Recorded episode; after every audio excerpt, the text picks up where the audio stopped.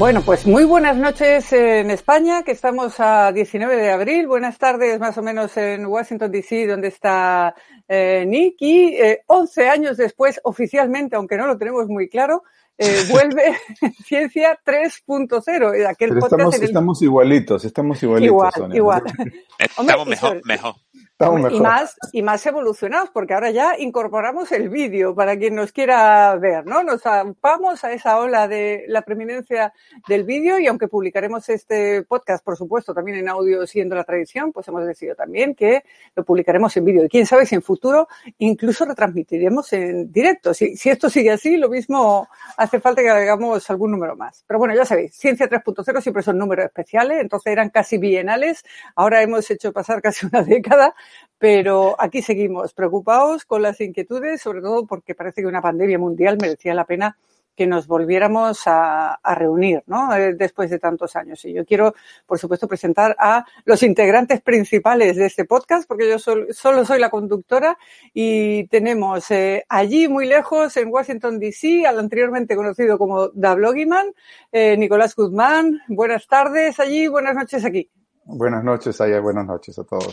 Un placer recuperar esto y sobre todo también que se recuperará el Blogipodio, que también tuvo sus números especiales allá por noviembre y diciembre y que esperemos que también siga porque tema tenéis en Estados Unidos para seguir hablando de política. Y al principio desde Alemania y ahora desde la preciosa Córdoba, ahí muy cerquita, tenemos al anteriormente conocido como profesor Bacterio y ahora Marco Antonio Calzado. Buenas noches. Buenas noches. Desde aquí, desde España, 10 o no sé cuántos años después. Sí. Pues sí. Eh, bueno, no lo he dicho, pero mm, para que también nuestro público sepa eh, por qué estáis aquí, por qué sois relevantes para hablar de este tema, porque yo soy periodista y por tanto no cuento para nada. Pero eh, Marco es profesor de inmunología en la Universidad de, de Córdoba y Nick es eh, médico de medicina interna y profesor en la George, la George Washington. Siempre, siempre me confundo con la Georgetown, que era donde estaba Aznar, pero no es en la George Washington y también en, en otras universidades, ¿no? Como, bueno, como todos los profesores docentes que al final damos clases en, en más de una universidad.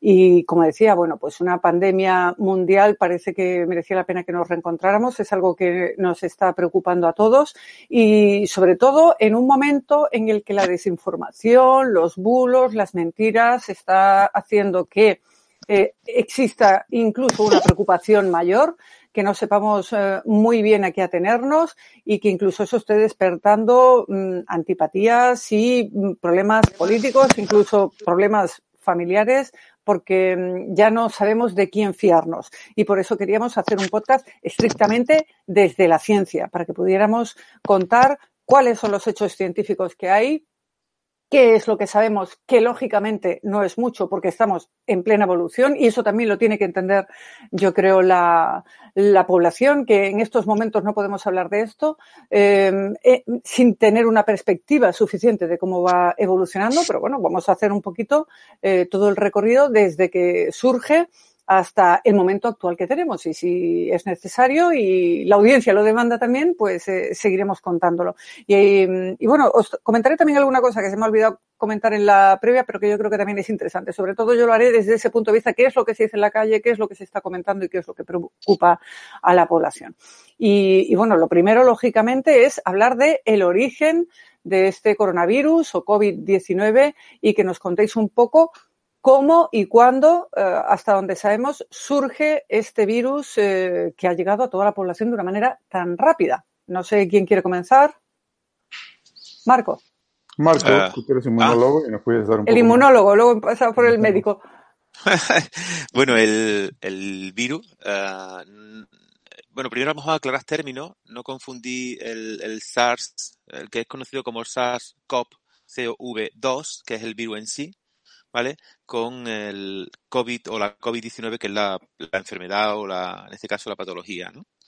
El SARS, lo que es el, el SARS-CoV-2, eh, el 2 viene porque ya teníamos un SARS anterior, que seguro los oyentes se acordarán de él. Eh, bueno, pues el 2 aparece, eh, o yo creo recordar que lo, lo reportaron las autoridades chinas, fue el 31 de diciembre, una, una fecha bastante, creo recordar, fue una fecha bastante eh, que, que, recuerdo. Eh, fue el primer momento en que, en que estas autoridades pues eh, reportaron la aparición de un, de, de, un síndrome uh, que había aparecido en una, ciudad, en la ciudad de Wuhan, como ya todos conocéis, ¿no?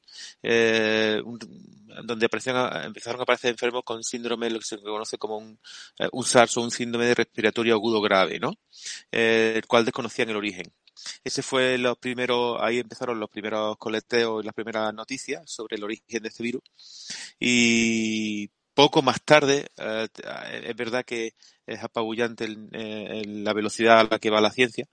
Poco más tarde, creo también recordar que el 10 de enero, eh, o sea que si estáis viendo, estáis viendo las fechas son reducidas, son muy reducidas, son muy, muy, ya, ya se publica por primera vez, eh, tenemos acceso, en este caso los, científicos, a la secuencia eh, genómica, en este caso, bueno, a la secuencia de ARN, porque es un virus de ARN, de, de este virus, ¿no? Ya, ya podemos ver exactamente. ¿Qué quiere decir que es un virus de ARN, Marco?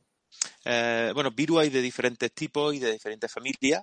¿vale? En este caso, la, taxonomía de este virus, bueno, pues pertenece a un tipo de virus muy en particular, que son los ortocoronavirus, y estos se caracterizan, entre otras cosas, porque su material genético, a diferencia del nuestro, por ejemplo, que es, que es ADN, una, una todos sabréis que es una molécula de doble cadena, ¿no? Uh, eh, ellos, eh, los virus, este tipo de virus tienen una molécula de una sola cadena. Es un, es un ARN es una molécula que nosotros también tenemos, que es un paso intermedio entre el ADN y las proteínas, ¿no? Son virus más simples, su, su material genético, digamos, es más simple que el nuestro, pero eso mismo también hace que sea más inestable, ¿no? Entonces, bueno, pues esa es la característica más peculiar o una de las características peculiares de este tipo de virus. Entonces, bueno, pues su primera aparición eh, es ahí y fue eh, pues a finales de diciembre, principios de enero, cuando ya tenemos conocimiento de su aparición en, en, en esta ciudad de China, siempre partiendo de la información que tenían las autoridades, en este caso transmitía la autoridad de China, con un foco inicial o con un foco principal, en este caso en un mercado mayorista, de, en este caso de, comida, de marisco, creo que es, que hay en esa ciudad, donde se reportan, se reportan pues muchos, muchos casos o, o, muchas, muchas personas en las cuales, bueno, pues aparecía este síndrome respiratorio y por lo tanto se cree que el foco, se cree porque no se conoce exactamente con, con detalle, se cree que el foco de aparición de este virus está ahí. Sí, otro aspecto importante que quisiera complementar este, a la excelente descripción que ha dado Marcos es que en realidad hay muchos coronavirus. Este, este es uno de, muchos eh, que existen. El más simple y conocido, por ejemplo, es el que causa el resfrío común, ¿no? Es, que es un coronavirus. Es un virus que tiene una sola cadena de RNA o ARN eh, cubierto por una, una, proteína con ciertos eh, eh terminales lípidos ¿no? Este, y unos spikes, ¿no? seguramente han visto la, la, foto, ¿no? La traducción de spikes, eh, de repente me ayudan con la traducción, pero son esas puntas que, esas espinas. Espiga, ¿no? espiga, espiga, espiga. ok. Y eso es, digamos, muy importante para, en términos de, que, de cómo la, el virus entra en las células.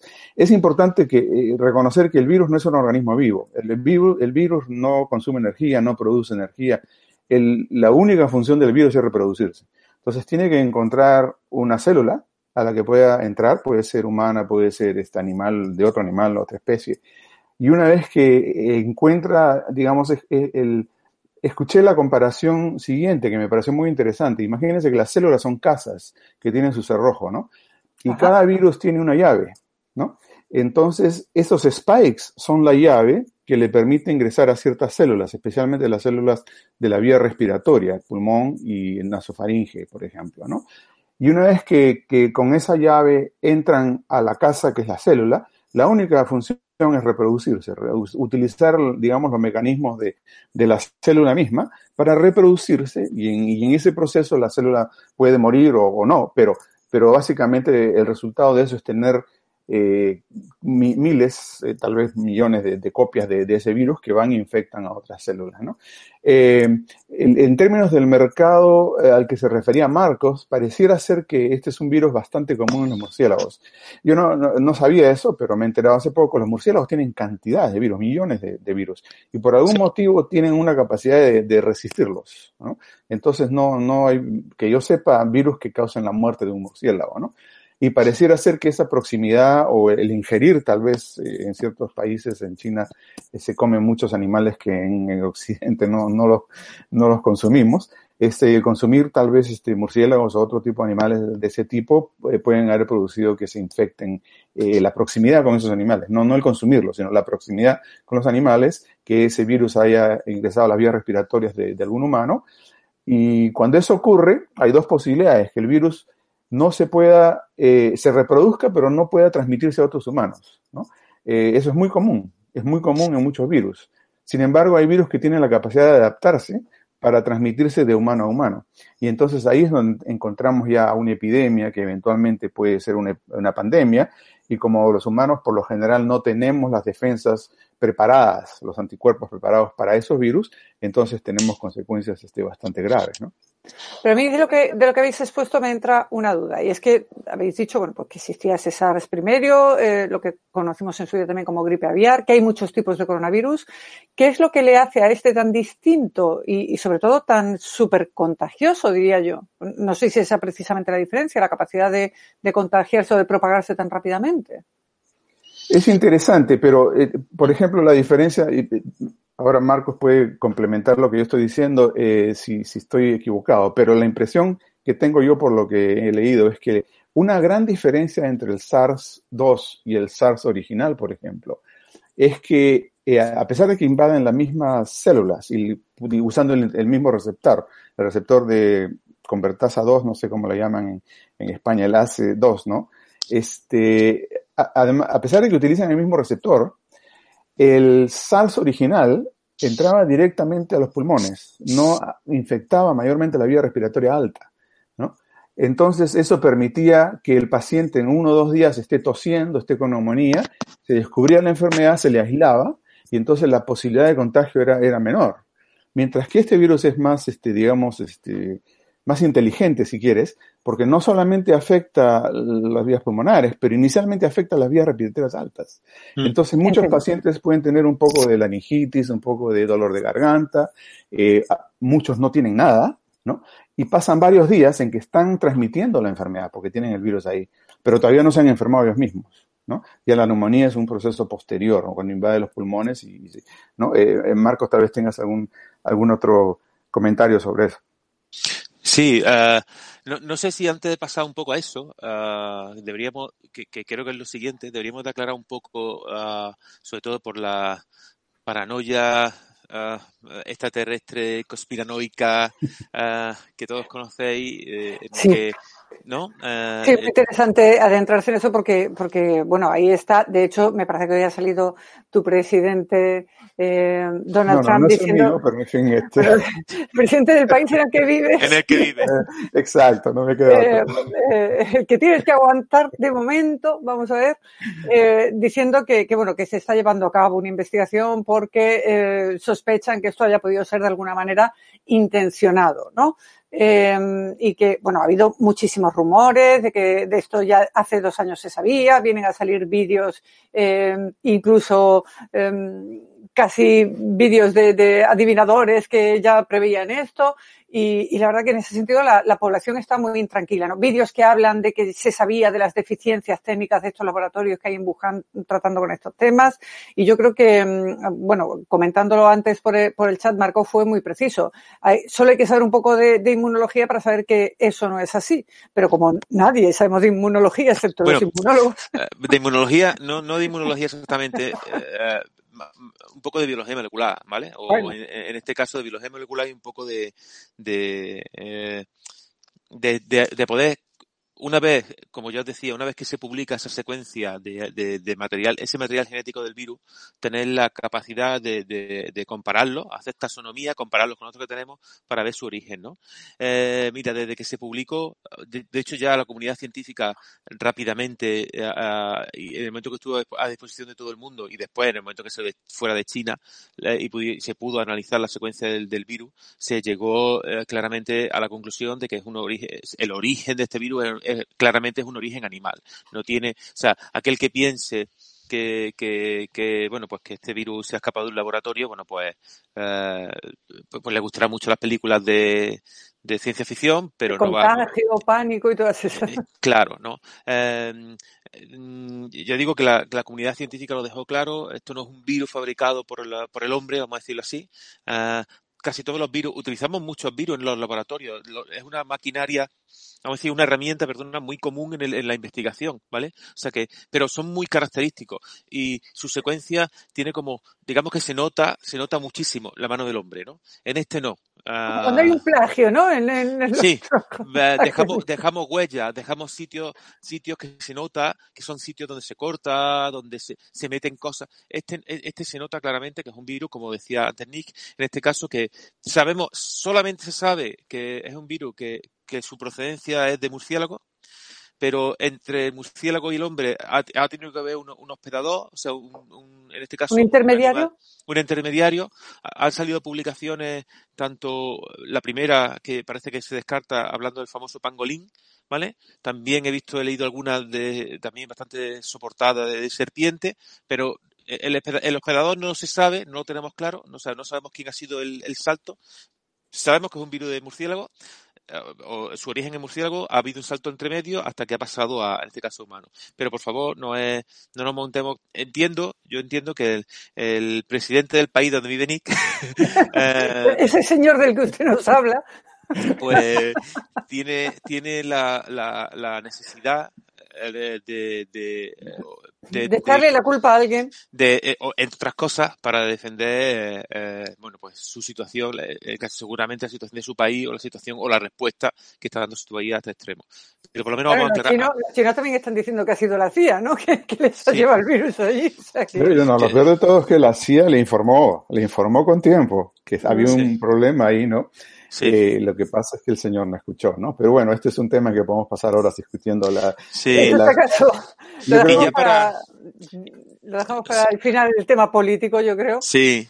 Y, eh, ya, y ya para, bueno, y conectando con lo que ha dejado Pero espera, espera, y, antes, antes de que pasemos a lo siguiente, sí me gustaría, porque uno de, de, de, los comentarios habituales que habla la gente que piensa que ha habido una conspiración detrás y que de alguna manera esto es intencional, es decir, porque mira el ébola, porque el ébola es igual de contagioso y de letal y mucho peor, y el ébola no ha pasado a todo el mundo. ¿Por qué sí se propaga, se propaga tan rápidamente el COVID o coronavirus, no sé cómo lo queréis llamar, y el ébola, sin embargo, sí ha sido contenido y los casos, digamos, fuera de África han sido totalmente excepcionales. No son iguales, no se parecen. Eh, la capacidad de contagio, el, el ébola, de, de, hecho el ébola, digamos, es peor. Es peor, digamos, a la, a la hora de, las patologías o clínicamente es peor, pero a nivel de contagio el, este es peor. O sea, tiene una, una capacidad de contagiar muchísimo más alta que la del ébola. O sea que, y, y, se, y se ha escapado porque es que este virus tiene esa capacidad. O sea, es muy eh, la capacidad, aunque todavía, insisto, todavía necesitamos uh, muchísimo más tiempo de estudio, la capacidad de, de transmisión uh, y por dónde lo hace es que es muy alta, es muy alta. Muy superior al ébola, entiendo. Sí, sí. Y no, es importante también este, decir que eh, durante muchos años, y especialmente de, de, en la época de, de Obama y, eh, se, se, crearon una serie de, de, entidades y se asignaron una serie de trabajos en, en, China, por ejemplo, de científicos y epidemiólogos americanos que se dedicaban exclusivamente a entrenar a epidemiólogos chinos, a tratar de identificar tempranamente este tipo de, de, de posibilidad de una epidemia y este, poder atacarla. No ha habido mucho, mucho de eso, ¿no? Pero eh, hay que recordar que hace un par de años este, el presidente actual de acá, de este país, desmanteló completamente la oficina de pandemias de la Casa Blanca. A, a mediados del 2019 eh, trajo a, a, a, la americana esta, que era una científica epidemióloga americana muy buena, que su labor era trabajar con el gobierno chino para identificar todas estas este, epidemias, la, la, la, básicamente cerró la oficina y la, sacó. Entonces perdimos completamente la posibilidad de trabajar coordinadamente, no solo con China, sino con el resto del mundo. O sea, el, la, digamos, el cargo ejecutivo en el directorio de la Organización Mundial de la Salud está vacante, ¿no? Eh, hace ya muchísimos meses. Entonces no había posibilidad de coordinar con el resto del mundo cómo puedes este, atacar una epidemia o pandemia de este tipo tempranamente, ¿no? O sea, se dejó ahí un vacío que yo creo que en parte tiene que ver por qué esto ha avanzado de una manera tan rápida y descontrolada, ¿no? Bueno, pues no sé yo si, si queréis ya adentraros en eso, lo que veníamos hablando de, de, de sí. cómo es la patología de la infección. Sí. Eh... Yo, yo, me gustaría continuar donde justamente lo ha dejado Nick, que, que, ha puesto un ejemplo además muy clásico en virología, uh, que es el de la llave cerradura, ¿vale? Y que además yo creo que con eso nuestros oyentes, escuchantes o bueno, pues mm, que nos vean también ahora, eh, lo van a entender muy bien. Eh, esa, o sea, esa espiga que tiene el virus, que todavía habéis conocido, esas esa antenitas que tienen hacia afuera, reconocen a una, en este caso, la cerradura que buscan o la proteína a la que se unen para entrar dentro de, de nuestras células, en este caso el símil de nuestras casas. Es una proteína, en este caso la, lo, decía Nick, que es una convertasa, es una enzima, la angiotensina, convertasa, eh, bueno, las siglas son AC2, de convertasa de angiotensina 2, y ya creo que por el nombre angiotensina a lo mejor vais viendo por dónde uh, uh, o en qué no. o en o, no no de nada. A qué te suena a, a qué te suena tensina Sonia? Eh, a mí tensina nada. Todavía lo de angio podría ser algo con el corazón pero vale vamos vamos, vamos, vamos bien. Bueno pues vamos bien. Tensina te suena tensión. ¿Eh? sí bueno sí pero bueno pues efectivamente bueno pues una proteína esta, esta enzima es una proteína que tiene dentro de su papel está el regular o el, eh, juega un papel muy importante en la regulación de la, de la tensión arterial. Ajá. ¿Vale? Por lo tanto, si todo, como casi todo, somos o somos hipertensos o conocemos a alguien que es hipertenso, sabremos cuáles son los tejidos o los órganos que más se afectan por eso, que básicamente son sistema respiratorio, uh, sistema circulatorio, órgano y sistema renal. ¿Vale? Mm. Esas son las tres fuentes principales o las tres casas principales que busca el virus para atacar. ¿Vale? Aunque la zona cero, vamos a describirla así, la zona cero sería el sistema respiratorio, ¿vale? Eh, justamente después, la zona de batalla va al sistema circulatorio y en este caso al sistema renal. Precisamente por esa llave que está buscando. La llave en este caso es una proteína que se encarga o que tiene, o que tiene relación con la, con, la, con la tensión arterial. ¿Qué ocurre cuando estamos eh, en contacto con, el, con alguien contagiado, ¿vale? O de alguna manera. O sea, ¿cómo, actúa el virus? ¿Cómo llega? Pues bueno, pues a través de nuestra respiración, ¿vale? A través de boca, nariz, ojo, ¿vale? El virus básicamente entra y el primer contacto que tiene es, como bien decía Nick, con las vías aéreas altas, ¿vale?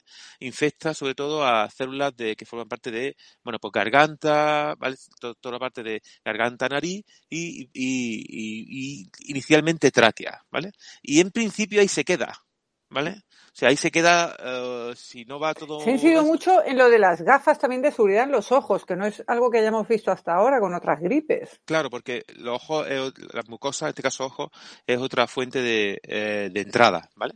Igual que la piel no lo es, por eso no hay problema en las manos, ojo, mucosa, o sea, mucosa, boca, nariz uh, y ojo es una fuente de entrada. Entonces, ya digo, ¿a dónde se nos queda? Nos quedamos ahí y el, el, se nos queda ahí en la garganta eh, y así, como decía Nick, pues se puede llevar en una, en una ventana amplia de días, ¿no? Que puede estar entre los, desde el inicio hasta el séptimo, eh, está más o menos así, séptimo, noveno día, depende, ¿no? Eh, si nuestro sistema inmune no consigue, eh, en este caso, controlarlo, y en estos séptimos, en estos días, en estos primeros días, hasta casi el séptimo, somos podemos ser completamente sintomáticos, pero sin embargo tenemos muchísimos virus dentro, que se están dividiendo y que se están multiplicando en nuestras células de garganta, boca, ¿vale? Y principio de tráquea. Uh, somos asintomáticos, no tenemos básicamente casi nada, o, o, ¿vale? Y a partir del séptimo día seguramente empezaremos con fiebre, ¿no? Eh, si eso, no, nuestro sistema inmune no consigue controlarlo, lo que va a ocurrir es que ese virus va a bajar hacia abajo. Entonces, cuando baja hacia abajo, pasa, uh, uh, en este pulmones. caso, a, a pulmones, ¿vale? Donde empieza a infectar, en este caso, las células, a las células del, del, pulmón y se va más concretamente y sobre todo a los alveolos. Los alveolos, bueno, pues son esas bolsitas que todos nos imaginamos al final de los pulmones, donde se produce la transferencia de, en este caso, de, de oxígeno, ¿no? Y de dióxido de carbono. Se produce un poco la respiración celular, ¿no? ¿Qué ocurre? Pues que ahí ya se forma tal nivel de, voy a hacerlo muy resumido, todos, eh, ahí hay tanta cantidad de virus, uh, el sistema inmune, que ahora después entraremos en ello, uh, llega allí, intenta defenderte, eh, de manera que al final, digamos que entre eso, el moco, to toda la respuesta que se produce es una obturación de esos alveolos, de manera que entramos en lo que se conoce por el SARS, ¿no? El sistema, o sea, un, un, una, un, un compromiso del, del sistema respiratorio. No podemos respirar porque nuestros alveolos se obstruyen a causa del virus, de la célula de nuestro sistema inmune y del moco. Uh, y ahí se produce un proceso inflamatorio uh, que hace que tengamos bueno pues un proceso uh, inflamatorio en todos nuestros pulmones principalmente eso principalmente y que bueno, pues básicamente nos impide respirar. Claro, ese, es el, problema principal que hemos visto, ¿no? Y por eso tenemos esos problemas con los respiradores y, demás. Pero esta es siempre la manifestación, el, eh, la, incapacidad, la neumonía, lo que entendemos como una neumonía dura. Quería contaros el camino, ahora ya le doy paso a Nick, ¿vale? Yo, eh, y paro un poco. Eh, entonces, la zona cero la tenemos ahí, ¿no? De manera que nuestros nuestro enfermos, bueno, pues ahí ya entendéis un poco desde cómo llega la gota hasta un poco la llave que utiliza y por qué esos tejidos. Y después nos quedan dos tejidos muy importantes, que son los que te he comentado, que son el circulatorio, o sea, el, perdón, el tejido, dos sistemas. El sistema circulatorio que se ve muy comprometido, muy comprometido por lo mismo, porque tiene una, un alto número de esas cerraduras y, el, y también el sistema renal que le pasa exactamente lo mismo. De manera que los enfermos tienen comprometidos pues esos tres sistemas, algunos más que otros menos. Y así, bueno, pues yo creo que así pues, entenderemos también cuando entremos luego en la discusión de por qué, cuáles son los factores de riesgo, por qué hay personas que tienen, eh, son más propensas que otras, ¿no? Uh, no sé, Nick, no sé si lo he resumido bien, lo he hecho mal. Sí, uh... sí, no, no, perfecto, perfecto. Y es este, y es, es, es, importante porque has definido las tres fases básicamente de, de, la enfermedad, aunque algunos creen que tiene cuatro fases, pero que es la fase inicial en donde se está incubando el virus, que se está reproduciendo y produce pocos síntomas o no produce síntomas. Después viene la fase en aquellos que van a progresar, en donde entran los pulmones y comienzan ya a manifestar problemas respiratorios. Y después viene la fase de reacción autoinmune, el, organismo mismo, atacando al virus y a los tejidos en donde está el virus. Y entonces ya viene lo que pasa, la fase catastrófica, ¿no? La, la sí. fase final. Ahora, eh, es importante también recalcar que, que, la mayoría de pacientes no van a tener esa fase, ¿no? Sí. O sea, la mayoría de pacientes, 80%, más del 80% van a pasar la enfermedad sin, sin haberla sentido. Hay un estudio muy importante que se acaba de hacer y deben haber leído sobre este portaaviones en donde despidieron al, al, al capitán porque, eh, digamos, denunció que estaban habiendo casos y quería que la Marina hiciera algo, pero lo acusaron de que el correo electrónico que envió había ido a gente que no debía. Se buscó excusas para, para retirarlo de, del cargo, pero básicamente lo importante es que de 4.000 algo de marinos en ese portaavión, y ese es el perfecto, eh, digamos, ejemplo epidemiológico, donde tienes una, una un, confinación de un grupo de gente en donde puedes ver la transmisibilidad, ¿no? Eh, se, de 4.000 algo se infectaron eh, 670 marinos, pero de esos 670 marinos fueron positivos, digamos, a los, a los este, estudios, el 60% no tuvieron ningún síntoma. O sea, no tenían absolutamente nada, ¿no? 6 de 10 no sintieron nada, ¿no? Eh, algunos tal vez días después comenzaron a tener un poco de problemas este, de la garganta, lo que fuera, pero en el momento que se hicieron los análisis y se les detectó el virus, 60% no tenían ningún síntoma. Y así se está describiendo 30, 40, 45% de asintomáticos en otros, en otros grupos, ¿no? Leí, pero, Nick, leí ayer un trabajo, ¿sí? uh, este, no recuerdo en creo que es una ciudad uh, norteamericana, tendría que revisarlo, donde se llegaban a tasa de, de, de personas que, que, completamente asintomáticas del 85%.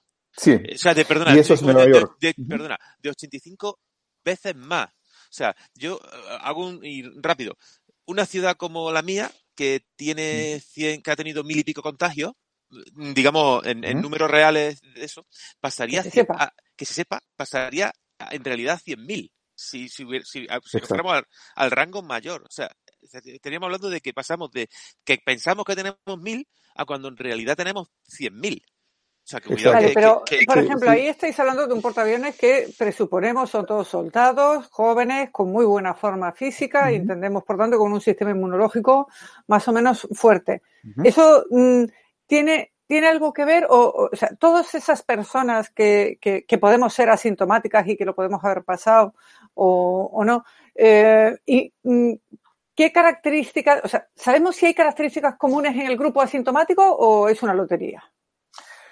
Eh, difícil, que yo, que yo sepa, no, o sea, no sé si Marco tiene más datos. Y, viendo al, al, caso específico que Marco estaba diciendo, lo que hicieron son dos hospitales de Nueva York, Columbia, y el otro fue al Presbyterian, ¿no? Este, que básicamente más de 300 este, mujeres embarazadas vinieron a dar a luz, ¿no?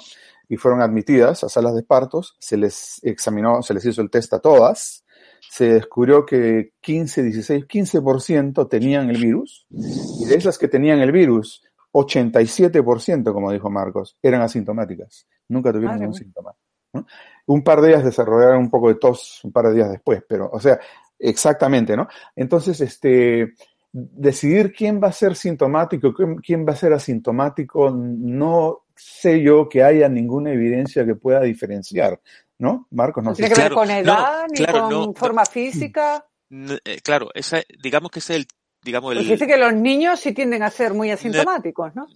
Digo, digo. Caso especial, sí. Ahí, ahí sí, ahí, eso te decir, ahí sí ya podemos diferenciar. Aquí de, en este terreno sí ya conozco un poco más.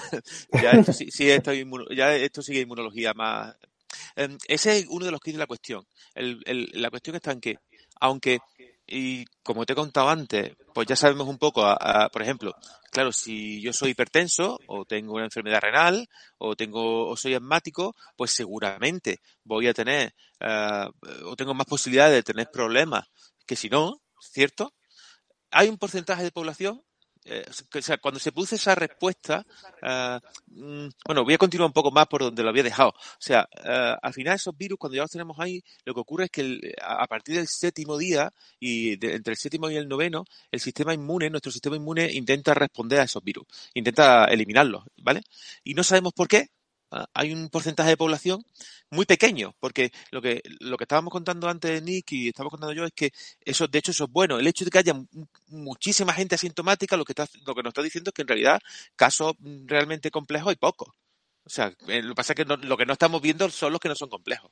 Pero hay un porcentaje de población que no sabemos por qué característica, aunque tenemos, podemos tener alguna idea, su respuesta en este caso su respuesta inmune, su sistema inmune responde tan, tan de, una manera eficaz, ¿no? De manera eficaz. vamos a decir que se pasa, ¿no? Ah, ah, responde tan fuertemente en eso que se ha hablado, que ahora me encanta, que una cosa que yo explico en clase, que ahora ya se habla hasta en los bares, que son las cascadas de citoquina, ¿no? Eh, sí. no sé qué parezca tú, Marco. Sí, bueno, pues ya últimamente todo el mundo sabe lo que es una cascada de citoquina, que es la interleuquina 6 y que son los macrófagos, es una cosa...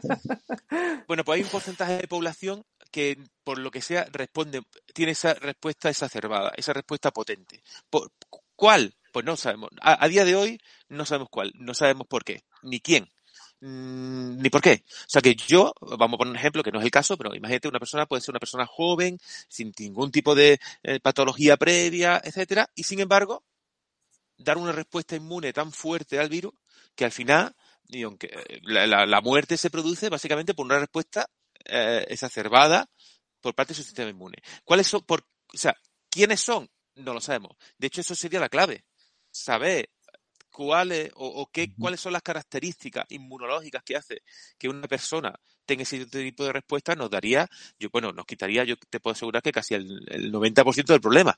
Pero a día de hoy no sabemos cuáles son. ¿Cuáles pueden ser?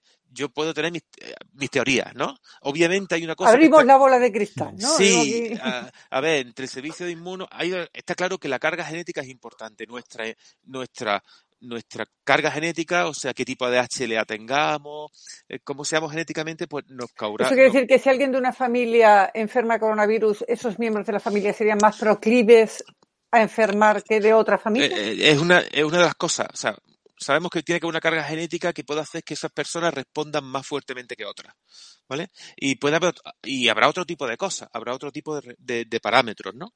Que, que hoy en día no se conocen. Pero el problema al final, el problema al final de estas personas que, se, que están falleciendo, ahora sí que entramos ya porque en lo, sobre todo en, la, bueno, las personas muy mayores y los niños, los niños es un paradigma completamente diferente, eh, el problema es ese, el problema es que se mueren de una respuesta de su sistema inmune, su sistema inmune que, que se descontrola. Eh, eh, sí, yo aquí me estoy perdiendo eh, un poco, porque aquí estábamos hablando de la gente que muere mm, básicamente por la afectación que hace el, virus a los pulmones, que no les permite respirar y eso lleva a un desenlace fatal, pero tú estás hablando, a ver si yo no me he enterado como, como suele ser en mi caso. ¿Tú estás hablando de que hay gente que muere por la respuesta de su sistema inmunológico?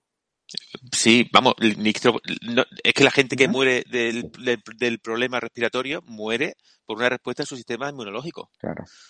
Eh, bueno, eh, claro. Sí, eh, no, no, yo, no sé si esto... No, eso es muy cierto. Depende de, realmente depende de la persona, ¿cierto? Porque si es un individuo joven, saludable, eh, puede que tolere la neumonía per se inicial, en donde el virus está causando inflamación y está causando, pero después viene el problema este de la cacada de citoquinas, Sí. que no importa cuál sea el estado original de la, de la persona, va a causar un daño muy grave. Ahora, puede ser que si es una persona ya mayor que tiene un problema obstructivo pulmonar, por ejemplo, fumador o lo que fuera, Sí. puede no llegar a esa etapa porque, Claro. digamos, el- el- el- la fase en donde tiene la neumonía severa, en donde todavía no ha desarrollado esta, esta reacción, pero tiene una neumonía importante que le está causando falta de oxígeno, ¿no? Puede sufrir un ataque al cardíaco, puede sufrir alguna complicación porque simplemente tiene una enfermedad de fondo que lo predispone a morir inclusive antes de tener la, la cascada de citoquinas, ¿no? La Mm. cascada de citoquinas es el caso extremo, ¿no? Es, es, es- si alguien llega a ese punto, ¿no? Va Ya a es muy tener difícil volver atrás, ¿no? Claro, inclusive al comienzo habían reportes en Italia de muchos pacientes que, que habían sido puestos, eh, se los había puesto en respiración asistida en ventiladores y que habían podido ser manejados y que llegaban a un punto en que ya comenzaban a mejorar del problema respiratorio y ya estaban inclusive pensando en que podían extubarlos, quitarlos el, el- ¿no? Y de repente, de un, de- en, en horas, ¿no? Sí. Eh, morían. Le venía esta cascada de citoquinas y, y ahí lamentablemente terminaba el asunto, ¿no? O sea que hay un par de fases ahí que la separación no está muy clara, pero que pudieran tener diferentes mecanismos por los cuales alguien llegaría a tener un resultado adverso, ¿no? Vaya. Eh, bueno, yo, eh, entonces, la persona asintomática, en realidad, su sistema in- inmune funciona bien y funciona bien sin hostilidad, por decirlo de alguna manera, funciona sin perjudicar a la salud, en este Eh. caso, de, de la persona Así. contagiada. Así es. Es decir, una respuesta más moderada del sistema inmunitario, Una respuesta que controlada. Controlada. Vale, Pero, vaya. Y hay, hay otro asunto que, que es importante y que Marco me corrija si no, si no está correcto, pero ese, ese re- esa reacción ah, autoinmunitaria severa no es exclusiva del coronavirus. O sea, es una de las cosas que uno se preocupa, por ejemplo, cuando hace estudios con vacunas. Porque inclusive una vacuna, en casos excepcionales, puede, puede, que está siendo estudiada, puede producir una reacción de este tipo. ¿No? Entonces, este, ¿qué es lo que ocasiona la reacción? Eh, me imagino hay muchos factores, ¿no? Pero en coronavirus es mucho más frecuente, obviamente, que en el caso de estudios de vacuna de otras, de otras instancias, ¿no? Entiendo. Bueno, pues mm, no sé si queréis pasar a la siguiente parte que sería, bueno, pues en, en qué medida el, el confinamiento, cuál es la situación actual, todo el tema de los test, si el confinamiento realmente es la solución o la solución es salir a la calle y que todos nos infectemos, como dicen algunos por ahí. Bueno, ese es el momento en el que estamos en, eh, en distintas fases en distintos países, ¿no? En, en España estamos altamente confinados, en Estados Unidos por barrios, vamos a decir, Más casi. ¿no? Eh, algunos otros países ya recuperándose de ese continuamente, eh, de ese confinamiento, no, no de la misma manera, eh, evidentemente. Eh, China ya parece que está adentrándose casi en la normalidad, Austria también está levantando y otros países europeos también están aflojando un poco. Eh, ¿Era la única solución el confinamiento o la solución más efectiva o que realmente Bueno, un ¿Qué hacemos epidemiólogo diría que no. Un epidemiólogo diría que no, ¿no? Que, que el confinamiento ya ocurrió porque se pasó la etapa inicial de detección y trazado de contactos, ¿no? Este, que es la manera en que lo- los epidemiólogos operan, ¿no? O sea, identificas los primeros casos, los confinas, esos casos, examinas a todos los contactos y cada contacto del contacto, y eventualmente si haces un mapeo de esa manera con, con suficiente capacidad de hacer test, de hacer muestreo, llegas a tratar de contener la enfermedad. ¿Cómo se hizo, eh, si no me equivoco, en el caso de Ebola y probablemente también en, en SARS inicialmente, ¿no? Lo que pasa es que este ya pasó de la etapa de contención a, se salió de control, ya cuando tienes transmisión comunitaria, ¿no? O sea, al comienzo lo que se hizo acá, obviamente, los primeros casos que llegaron de Europa a, a Nueva York, y se pudo contener los primeros casos, buscar los contactos cuando en se la pudo zona hacer esa de- trazabilidad, ¿no? De, Exacto, exacto. En la, en la, en, en condado de Westchester, en, cerca, en la ciudad de Nueva York, cerca de la ciudad de Nueva York, y, se pudo tratar de contener un poco, pero lo que pasa es que después ya comenzaron a aparecer casos en la comunidad. Y una vez que estás en ese plan, ya no sabes pues dónde te contagiaste, con quién estuviste, en fin, fuiste a comprar al supermercado, al cine, qué sé yo. Entonces ya pasas de la etapa de contención inicial a la etapa de tratar de mitigar el daño, ¿no? Y ahí es donde ya entra el confinamiento, ¿no? O sea, ya, ya no sabes quién está infectado, quién no está infectado, y más aún con la carencia de test que hay en Estados Unidos, por, por lo menos, ¿no? No tienes idea, no puedes manejar, no puedes tratar este, este problema si no sabes quién está infectado, cuántos están infectados, ¿no?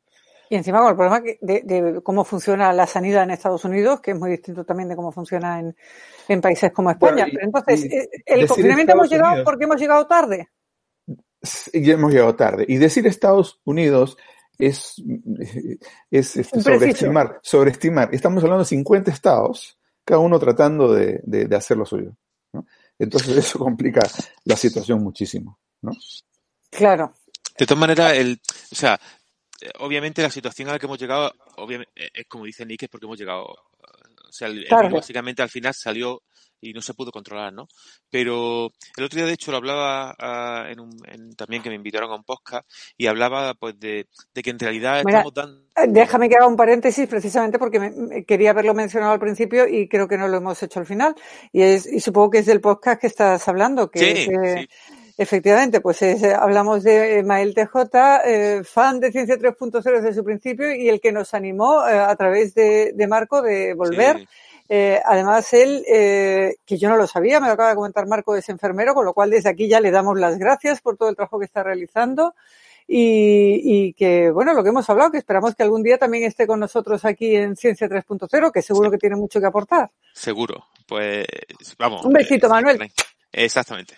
Él es el responsable de que no, o parte de que no hayamos vuelto a. a ganillas también, ¿no? Sí. Tampoco. Pues en, en, su podcast, sí. En su podcast en, en, eh, en Reply to, uh, bueno, pues eh, le, hacía la, el símil, decía que básicamente eh, lo que estamos respondiendo a, a, aunque parezca una cosa rara, pero estamos respondiendo con medidas del, medie, del medievo, ¿vale?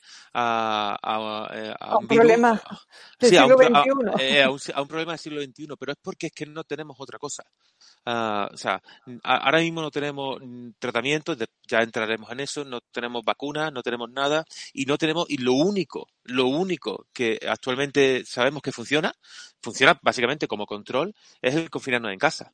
Entonces, bueno, pues, aunque sea una, una respuesta que pueda parecer en, en pleno siglo XXI, pues como muy, vamos a decir, atrasada, pero eh, sigue siendo funcional. Entonces, ¿por qué no utilizarla? Eh, obviamente, hemos llegado, se nos ha escapado, hemos llegado tarde, la fase de contención pasó, pero bueno, mm, los números. Eh, claro, lo que pasa es eso, que, que, que, esto se ha propagado de una manera mmm, inaudita, porque eh, estabais hablando de la trazabilidad de esos pacientes, de bueno, pues es que este paciente está contagiado y habla con todas esas personas que están alrededor. Y ese paciente primero que pensamos aquí en España, que es el caso que yo puedo conocer más, luego descubrimos que no, que dos o tres semanas antes un señor que había muerto de una neumonía que no se sabía muy bien cómo lo había adquirido, cuando resulta que lo exhuman y que le hacen la prueba, resulta que este señor, y no se sabe cómo, lo había adquirido. Y mucho, y aquí realmente trazabilidad se pudo hacer de muy pocos pacientes. Acuérdate, Marco, que enseguida sí. se empezó a decir, yo no sé qué es lo que ha pasado. Yo no sé, yo no he estado en Italia, yo no he estado en China, yo no he estado en contacto con nadie y no sé dónde lo he cogido. Sí, uh, uh, una vez que salió, una vez que empezaron los primeros casos fuera, fuera de la misma ciudad. O sea, eh, se reportaron casos ya en Japón uh, a los días de conocerse. En Australia también. A los días de conocerse los la primeros contagios en China. Una vez que salió de, de, de, la, de la, propia ciudad eh, y con el nivel de contagio que tiene el virus era, era muy, muy, muy difícil de, de contener. Uh, y vamos, sobre todo, vamos, sobre todo especialmente en, en, en, la sociedad que tenemos actualmente completamente globalizada, en la que te montas en un avión y recorres medio mundo, uh, era muy difícil de contener. Entonces, bueno, ahí volvemos al tema de uno de los productos audiovisuales más consumidos estos días, eh, Contagio, que no sabéis si tenéis oportunidad de revisarla, pero que da un poco de miedo de ver cómo se desarrollan las cosas, ¿no? Cómo realmente es súper fácil, sobre todo, no sé si los aviones en este sentido han jugado eh, un papel esencial en ese sentido, eh, cómo de fácil es esa, esa, propagación, ¿no? Que, que realmente haya sido lo, lo, terrible. Y sobre todo lo que está por descubrir, porque lo que decís, porque no hay test suficiente, que yo creo que ese es otro de los temas eh, capitales en, en, este asunto, y no sabemos muchísima gente, todos tenemos gente a nuestro alrededor que dice, pues yo creo que lo he pasado. Esa es la última frase de moda. Yo creo que lo he pasado porque tenía un poquillo de fiebre y tal. Yo tengo que decir que yo no creo que lo haya pasado, o al menos si lo, si lo he pasado ha sido de manera absolutamente asintomática. Pero mm, realmente nosotros, por ejemplo, que somos docentes, que estamos en las universidades, que las universidades y los colegios son focos de infección grandes, eh, realmente, ¿qué se puede hacer? Eh, para que podamos seguir adelante, porque está claro que no podemos quedarnos confinados. ¿Son los test la única solución para avanzar en, la recuperación de una vida normal? ¿O, qué medidas podemos tomar? Bueno, eh, digamos, hay tres posibilidades, ¿no? Eh, una es eh, tener los test adecuados para poder determinar la, digamos, ex extensión de la, infección y ir seleccionando entonces ya eh, individuos que han tenido la infección y que podrían comenzar a salir a trabajar o, digamos, este, qué sé yo, no necesitan estar aislados. Los, las personas de mayor edad con, con problemas secundarios, eh, si, se les, eh, si son negativos, hacer que, se confinen lo más posible para evitar la, infección. O sea, sería un trabajo bastante difícil, pero es, sería, no sería un trabajo ciego, sería la única manera de comenzar a, hacerlo, mientras se consigue una de las otras tres posibilidades que es generar una vacuna. ¿No? que una vez que se genera la vacuna, esperando que funcione y que la inmunidad sea a largo plazo o permanente, sería la otra manera de solucionar el problema. Y el tercer, eh, la tercera posibilidad es con lo que ocurrió con el SIDA, ¿no? Eh, que inicialmente se evitaron los eh, tipos de comportamientos que eh, pro, eh, hacían a uno propenso a la, a la infección. La transmisión, sí. Exacto, hasta que se desarrollaron medicinas que, que son espectaculares, que básicamente eh, casi podría decir, si no lo curan, lo, lo, lo, hacen desaparecer durante, mientras se toma la medicina, ¿no? Al virus. Entonces, Pero que han tardado décadas, Nick. Han tardado, exactamente, ha tardado eh, décadas sin, sin lugar a dudas, ¿no? Eh, esperaríamos eh, que hoy día pudiéramos desarrollar antivirales este, un poco más rápido, pero eh, no sé, no sé, no, no, hay, hay mucha gente trabajando en esto, obviamente, ¿no? Bueno, ese es otro de los temas que queríamos hablar, vacunas. Ahora, eh, vamos, antes, antes, déjame que puntualice a lo mejor un poco con el tema de los test, ¿no? Porque si coincido con Nick, si hay tres cosas, uh, al menos creo que, y, y que además parece que, que, ya hay, que, que, ya se ha demostrado que funcionan, ¿no? Que ahora, una vez que ya el virus obviamente se, se, ha difuminado y no, no, hay, no hay control, o sea, ya no tenemos un control sobre él. Hay tres cosas que tenemos que combinar, son, eh, obviamente lo primero de todo son los test. Eh, hay que saber, tenemos que saber el, la máxima población eh, tanto contagiada, o sea, que, que, que, que, está contagiada como que ha estado contagiada. ¿Vale? Pero se puede hacer el test sin síntomas, porque ese fue otro de los sí. caballos de batalla de los Bien. políticos. Es que Hay... no podemos hacer el test si ustedes no tienen síntomas, porque daría negativo, eso daría una falta de sensación de seguridad. Uh, es que yo aquello me lo creí. No, vamos a ver. Mm, mira, eh, yo, te puedo asegurar que en España, bueno, yo eh, sobre todo en España, porque no hemos tenido la capacidad ni la respuesta para, ni de poder hacerlo, básicamente todo eso se ha debido a que no, a que no teníamos capacidad de responder para poder analizar a, a, a, toda la población, efectivamente. ¿Vale? Entonces, mmm, claro que se pueden hacer. Hay dos tipos de test que lo habréis visto que ahora todo el mundo los conoce, ¿no? Que son lo, lo podemos hablar, que son el, el, test de, como se llama, de PCR, que es de la, eh, bueno, básicamente de la reacción en cadena de la polimerasa. Ese test mide, o al final lo que nos dice, básicamente nos, nos mide los niveles de, en este caso, niveles o presencia del virus, ¿vale? Y que estos son muy útiles, esos test son muy útiles, son, digamos, esos son los que llevan tiempo, pueden llevarte un tiempo, 10 horas, incluso, ¿no? O un día el, hacerlo, son costosos, son más complicados, y eso lo que nos dicen es que tenemos actualmente el virus eh, en el organismo. En el organismo, en, alguna, en algún sitio. Normalmente se hacen en nariz, se hacen en boca, y ese test lo que nos dice, ahora mismo tengo el virus. Ese test está muy bien entre el día lo podemos hacer entre el día 2, 3 de la infección, o sea, casi al principio, y nos va a dar positivo hasta que desaparezca el virus. Por lo tanto, tenemos ahí una ventana de 30 días que son muy útiles. Pero después están los otros test, hay otros test que ahora le llaman test rápido, pero que en realidad uh -huh. son es un test que se, que se hace se, se lleva haciendo muchísimo tiempo y eh, que básicamente son los test serológicos que lo que de, determinan o lo que miran son los niveles de inmunoglobulina y bueno Mark ¿y eso qué es? eso es básicamente ahí no nos dice si tenemos el virus o no ¿vale? Sí, ahí lo, lo hemos pasado. Efectivamente. Ahí, ahí, ahí, lo que nos está diciendo es que nuestro sistema inmune en algún momento ha visto al virus y ha producido inmunoglobulinas para defenderse. ¿Vale?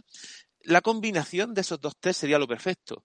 Tendríamos la PCR para aquellos casos que, que a lo mejor estén ahora mismo sin, as, no asintomáticos, que tengan síntomas, síntomas. para, para saber quién tiene exactamente el virus, más la combinación de los serológicos que nos digan, bueno, gente que no tiene síntomas, pero que ha estado en, contacto con, la, con, el virus. Esas personas, hasta que sepamos, porque eso todavía no lo sabemos, pues, cuidado que es muy importante, no sabemos mm, eh, cuánto dura la respuesta inmunológica al virus. O sea, no sabemos si, por ejemplo, yo lo he visto, uh, normalmente, por ejemplo, los virus estacionales de la gripe, a lo mejor tenemos una respuesta inmunológica de dos años. Hay otros virus que ya para toda la vida, pero a día de hoy, de este no sabemos cuánto nos dura. O sea, que lo mismo, tú has pasado este año el virus, pero el año que viene lo pillas otra vez y, y nos, tu respuesta ya no está. No somos inmunes forever. Efectivamente. Es una de las grandes preguntas que también tenemos que contestar.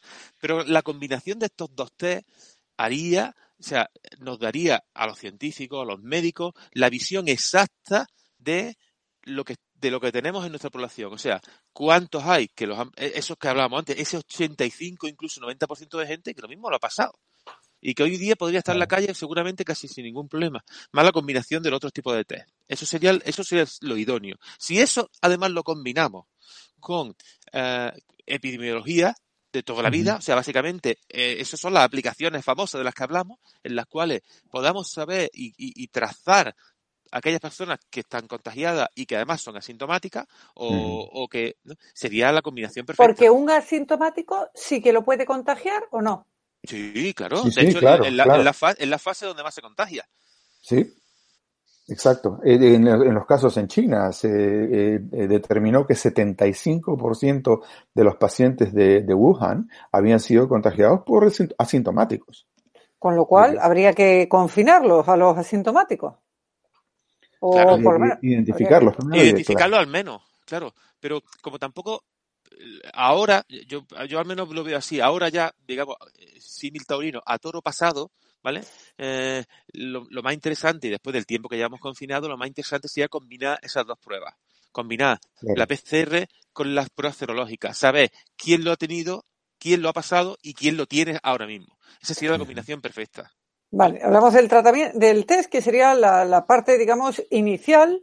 Eh, pero ¿qué me decís de los tratamientos? Porque claro, ahora mismo no hay un tratamiento específico contra el COVID, eh, sino que lo que se está haciendo es probar distintos tratamientos, darles antibióticos a los enfermos que ya conocemos, que son de uso normal, y sí que está habiendo algunos estudios ya con, con medicinas que se, corregidme si me equivoco, medicinas que se, que tratan otras enfermedades, pero que parece que están reaccionando para esto, ¿no? Eh, ¿Qué tratamiento hay?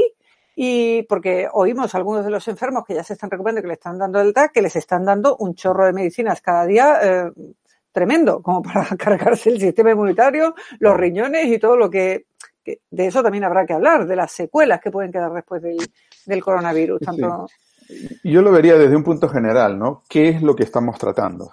¿No? Tú Muy bien. mencionaste, Sonia, antibióticos. Los antibióticos en realidad no le hacen absolutamente nada al virus, pero sabemos que pacientes que están en una unidad de cuidados intensivos eh, con respirador durante mucho tiempo son muy propensos a infecciones bacterianas, ¿no? Eh, neumonías bacterianas superimpuestas o infecciones de otros órganos. Entonces, ese sería el uso generalmente de los antibióticos en este tipo de pacientes. Pero para la infección per se, ¿no? Digamos, hay tres aspectos que tendríamos que considerar. Uno, ¿existe alguna posibilidad de tratar de limitar el ingreso del virus al organismo? Y ahí es, vamos a conversar sobre eso. Segundo, si entra al organismo, hay una posibilidad de matar al virus, o sea, matar, bueno, no, es un organismo vivo, pero de eliminarlo de alguna manera. Ahí entran los antivirales, ¿no? Y si eh, eh, no podemos hacer ninguna de esas dos cosas, o tal vez eh, además de esas dos cosas, podemos tratar de eliminar la cascada de citoquinas, que es lo que hemos conversado, tiene la mayor posibilidad muchas veces de producir la muerte en un paciente. Entonces, todas estas áreas se están examinando, se están estudiando, ¿no? La, la más, eh, la inicial y es la más que se ha difundida, y seguramente lo han escuchado ustedes mucho, es esto de la hidroxicloroquina, un antimalárico, eh, en combinación con un antibiótico, citromicina, que pareciera que según una información anecdótica totalmente, sin ningún tipo de estudio controlado, ¿no? Eh, mejoró a algunos pacientes o evitó que los pacientes se, agravaran. Bueno, no existe ningún estudio, ojalá, se están haciendo muchos estudios tratando, pero estudios correctos, con, controles, ¿no? Eh, digamos, método científico. Aleatorios, con método científico, a ver si esto es cierto o no. Si es cierto sería genial, pero todavía no tenemos los resultados y la combinación de estas dos drogas produce efectos cardíacos, ¿no? Puede producir paro cardíaco. ¿No? Entonces hay que tener mucho cuidado cuando uno comienza a dispensar esas medicinas así por nada, ¿no? El segundo paso es el paso de los antivirales. Hay muchos antivirales que están siendo examinados, algunos que se han usado o se usan para tratar el SIDA, de los resultados todavía no están claros. Y hay un antiviral que se llama el Remdesivir, que es este, que podría ser específico para este tipo de virus y que los estudios están todavía en curso. Y el tercer aspecto es el aspecto de la cascada de citoquinas, cómo eliminar la cascada de citoquinas. Eso es bien complicado, ¿no? No existen muchas drogas que se conozcan que pueden hacer eso, ¿no? Pero hay un laboratorio que está ahora examinando una droga que se usa para el tratamiento de ciertos eh, neoplasias hematológicas, este, leucemias crónicas, que pareciera ser que inhibe el punto de partida donde comienza esta cascada este, de citoquinas, ¿no? Eh, o sea, sería un efecto antiinflamatorio, pero a nivel específico de esa quinasa, es una quinasa, bueno, eh, digamos, el, elemento molecular que, comienza esa cascada. Eso recién ha empezado hace una semana. El FD dio autorización este, acelerada para comenzarlo. ¿Por qué? Porque en el hospital de Walter Reed, acá en, este... Bueno, es interesante, la, historia va más allá. Es, es un médico italiano que tenía muchos pacientes eh, con linfomas y leucemias, ¿no? Y se dio cuenta de que muchos de sus pacientes estaban pasándola mal y, le preocupaba que, todo, que sus pacientes tuvieran este problema porque tenía, son pacientes pues con, problemas este, de, base inmunológicos. Pero notó que los pacientes que tenían la leucemia crónica eh, no estaban teniendo problemas. Y, era porque estaban, y, se dio cuenta de qué es diferente, qué es lo que es diferente en estos pacientes. Y se dio cuenta que estos pacientes están tomando esta droga.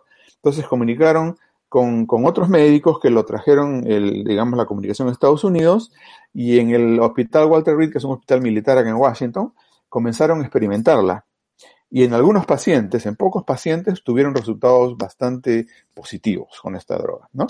Entonces llamaron a la compañía, eh, pusieron la compañía con el FDA juntos y entonces han hecho, están haciendo un protocolo acelerado para ver si es que realmente esta, esta droga pudiera tener resultados eh, para eliminar la, o por lo menos controlar la, la, cascada de citoquinas, lo cual no sería genial si, si fuera cierto, pero los estudios recién están comenzando, ¿no? Bueno, vamos a aclarar para, sobre todo para la audiencia eh, castellano hablante, que vi que hace una traducción literal del inglés de drug y habla de drogas cuando en realidad. Mi Spanglish, mi Spanglish es así. Spanglish, eh, pero no es que le estén metiendo heroína al personal, sino que estamos hablando de medicinas. Medicamentos. Medicamentos, correcto. Eh, bueno, una de las cosas que, que me surge, y, y, a lo mejor también me puedes, eh, creo que esta parte la vas a poder contestar tú, Marco, es que yo creo que, que buena parte de la población lo que no entiende es los tiempos. Y es que, claro, pues estamos hablando, pues se está probando esto, se está probando lo otro, pero evidentemente eso se tiene que hacer con unas ciertas garantías. Y no podemos empezar a darle a todos los pacientes cualquier cosa que se nos ocurra porque eso puede derivar en consecuencias peores, ¿no? Entonces, ¿con qué tiempo trabajan los científicos que están investigando esto para, para, para poder encontrar una solución, ¿no? Uh, ahora mismo están, depende en qué, en qué, en qué parte del tratamiento, pero básicamente se está trabajando ahora mismo. Yo creo que la comunidad científica está completamente volcada. O sea, yo no, no he visto uh, en eh, tanto avance eh, científico en tres, en tres, meses. Te, te, puedo asegurar que no, ¿no? A nivel de tratamiento, uh, hay que distinguir ¿no? dos, dos, lo que serían los dos grandes bloques, ¿no? Sería eh, eh, primero el tratamiento que, que, estaríamos ah, utilizando ahora mismo, que son lo que, lo que, lo que ha explicado Nick, ¿no? Tratamientos, que básicamente intentan pues atacar pues bien a, al virus eh, o bien en este caso a esa respuesta inmune, ¿no? Eh, eso se están probando, básicamente se están probando. Uh, hoy en día hay ensayos clínicos, de hecho yo consultaba el otro día y uh, uh, cuántos ensayos clínicos hay en el mundo ahora mismo. solo en tratamiento, en tratamiento, no en vacuna, eso hablaremos aparte. Y creo que había una barbaridad, estaban alrededor de los 5.000, 6.000 ensayos clínicos ya centrados solo y exclusivamente en, en fármacos, ¿no? Yo conozco lo que se está haciendo un poco aquí, porque además, eh, bueno, pues en relación directa con la gente de medicina interna y la verdad que no lo está yendo mal. La estrategia es la que ha dicho Nick. La estrategia ahora mismo están utilizando, bueno, pues durante esa ventana antes de que exista esta respuesta inmune importante, antirretrovirales, antirretrovirales que que, que, dirigir, que, que, vienen de otras cosas, como en este caso del VIH, ¿no? Que atacan a maquinaria, digamos, comunes del virus. Se intenta, eh, de hecho aquí en, este hospital la verdad que han tenido bastante éxito, tienen un, alto porcentaje de, de, o vamos a decir que tienen muy poco, muy pocos fallecidos, han respondido muy bien. Han intentado durante esa ventana del primer, desde el primer séptimo día, antes de la cascada, tratar con antirretrovirales, digamos, todo lo posible, ¿vale? Para que no se desencadena la respuesta inmune. Esa sería la segunda parte del tratamiento, que actualmente ellos lo que hacen es que cuando ya el enfermo llega a esa situación, en el cual parece que el sistema inmune pues eh, está funcionando más de acuerdo a ese proceso inflamatorio, se le suministran corticoides. ¿Vale? Pero es que, y la otra que se están haciendo ahora mismo son básicamente, pero claro, es que quiero a ver si la audiencia lo entiende. O sea, lo que, eh, por una parte, o lo que queremos es reprimir el sistema inmune. Muchas de las drogas que se están intentando y que se están probando ahora es para reprimir el sistema inmune, para que esa interleuquina, esa cascada, interleuquina 6, en este caso, por ejemplo, producidas por macrófagos, neutrófilos, que esas citoquinas no se produzcan. Pero es que quiero que entendáis que esas citoquinas el, el cuerpo las produce para defendernos del virus. Por lo tanto, claro, tenemos que tener eh, cuidado porque estamos, lo que estamos diciendo es vamos a bajar el sistema inmune, pero claro, al mismo tiempo digamos que estamos mm, quitándonos protección. Por lo tanto, mm, eh, podríamos hablar aquí de algo similar a lo que ocurre con muchos tratamientos que tienen que ver con el cáncer, ¿no? Que se deprime el sistema inmunológico para poder atacar al cáncer. Bueno, eh, no, no, el, no, no. El, no, el uso del sistema inmune para el cáncer es diferente, más dirigido.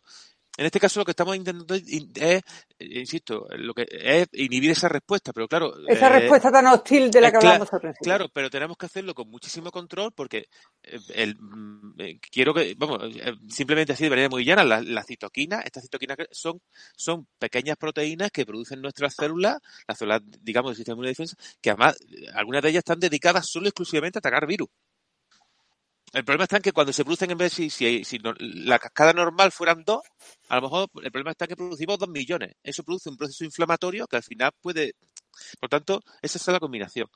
Pero el, y ese sería ahora mismo que estamos haciendo. Ahora mismo es pruebas de eh, conceptuales y pruebas, ensayos clínicos a todo lo rápido que se puede, pero con un control. Uh, obviamente, no podemos.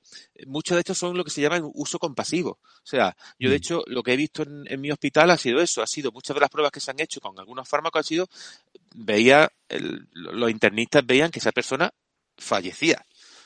O sea, no había más discusión. O, sea, que y, o se probaba eso o, o realmente se, no tenía otra posibilidad. Claro, y entonces, bueno, pues, eh, de, de, hecho, he visto casos y, y he visto, de hecho, uh, que se han abierto estudios clínicos de respuestas de personas de ese tipo, tratadas con algo y de buena primera, al día siguiente, uh, incluso en dos días, las placas eran completamente, eh, o sea, diferentes, o sea, se veían una recuperación importante. Pero ahora mismo son ensayos clínicos, ensayos clínicos controlados.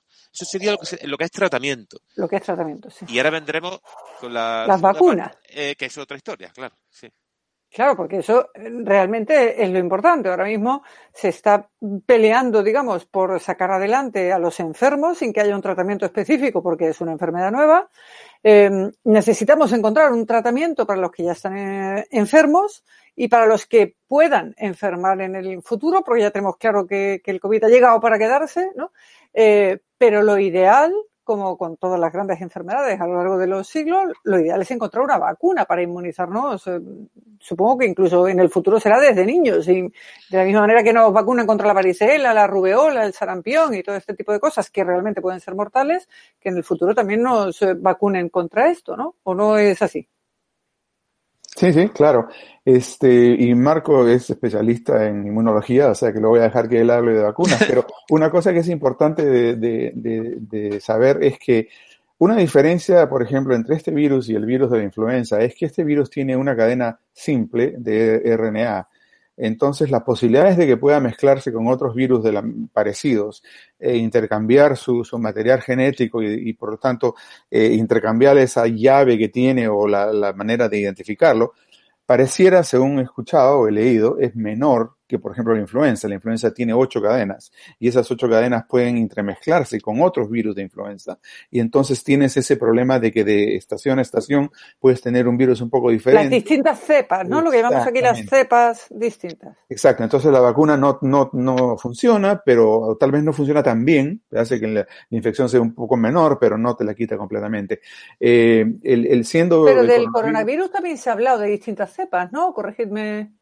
Me. Hay muchísimas, hay muchísimos tipos de coronavirus, pero el SARS, pero cada uno de ellos, el SARS-2 específicamente, tiene una cadena simple de RNA. Vale. Y pareciera ser de que no, que la, la posibilidad es de, de, intercambiar RNA con otros virus, coronavirus, es muchísimo menor. O sea, las condiciones físicas que se necesitan o químicas que se necesitan son más complejas, pero en eso le dejo a Marcos que me, que me corrija o, o, me dé un poco más de información. Sobre todo lo que, lo que dice el, el, ministro Duque, ¿vamos a traer la vacuna, la vamos a sacar de aquí de España en unos meses? Ojalá. Ojalá. No, Va a ser que no. Ojalá, o sea, no, no, no, o sea, tengo toda la confianza en mis compañeros, pero ojalá. Vacuna eh, sería, claro, el, el, la meta a conseguir, ¿no? Uh, pero, pero quiero que todo el mundo entienda que la vacuna es, es un proceso uh, largo y tedioso. O sea, es una cosa que normalmente, eh, para que hagáis una idea, lleva entre 5 entre 5 incluso 10 o 15 años, ¿no? Vamos, a, yo estoy seguro que en este caso se van a cortar los tiempos, se van a, acelerar todo. De hecho, ahora mismo yo no he visto nunca nada tan rápido como lo que hay ahora mismo, ¿eh? Ahora mismo es, está la cosa eh, muy pujante. También, mm, eh, y todo el mundo entera que el interés económico que existe detrás es eh, ampliamente, o sea, básicamente brutal, ¿no? Mm, desde que empezó, es que quiero que hagáis de verdad tiempo de, de o sea, a, miréis en, y lo pongáis en, en, este caso, no sé, en un calendario, ¿no? O sea, desde que se conoce esto que empieza en diciembre, es que hace nada, hace nada. Eh, aunque, se... aunque dicen por ahí, Marcos, que puede ser que estuviera desde octubre ya. Sí, pero bueno, digamos desde que se reporta. Desde que se reporta desde por que la se OMS, reporta, ¿no? Este, estamos hablando que se reporta, estamos hablando en diciembre. El, el, la, en este caso se, se, publica la secuencia del virus y esa se publica el 10, creo que era el 10 de enero. Uh, desde ahí ahora estamos ya en, en, abril, ha habido una, en nada, en tres meses, ha habido una maquinaria puesta en marcha para el, porque básicamente la vacuna, básicamente todo el mundo sabe cómo conoce, cómo funciona, lo voy a, a, digamos a muy grandes rasgos. Básicamente nos inyectamos algo que se parece al virus o un trocito, es que hay muchos tipos, no voy a entrar en los detalles, ¿no? Pero básicamente inyectamos algo que se parece al virus o un trozo del virus o el mismo virus atenuado, de manera que nuestro sistema inmune lo ve simplemente, pero sin tener, sin las consecuencias, ¿no? En este caso de, de, de la infección, desarrolla anticuerpos contra eso, desarrolla células contra ese, en ese caso el antígeno, que es como se denomina, y a partir de ahí, cuando venga, digamos, el verdadero, porque hasta ahí era, digamos, como el una suplente. Parte, el suplente, bueno, pues ya, no, ya nos pilla preparado. Bien, ahora mismo, eh, de hecho lo consulté, viendo que íbamos a grabar, lo consulté ayer, ahora mismo en ensayos clínicos en vacuna eh, estábamos en torno a las 100, ciento y pico, que ya están en ensayo clínico. O sea, que ya se están probando, ¿vale?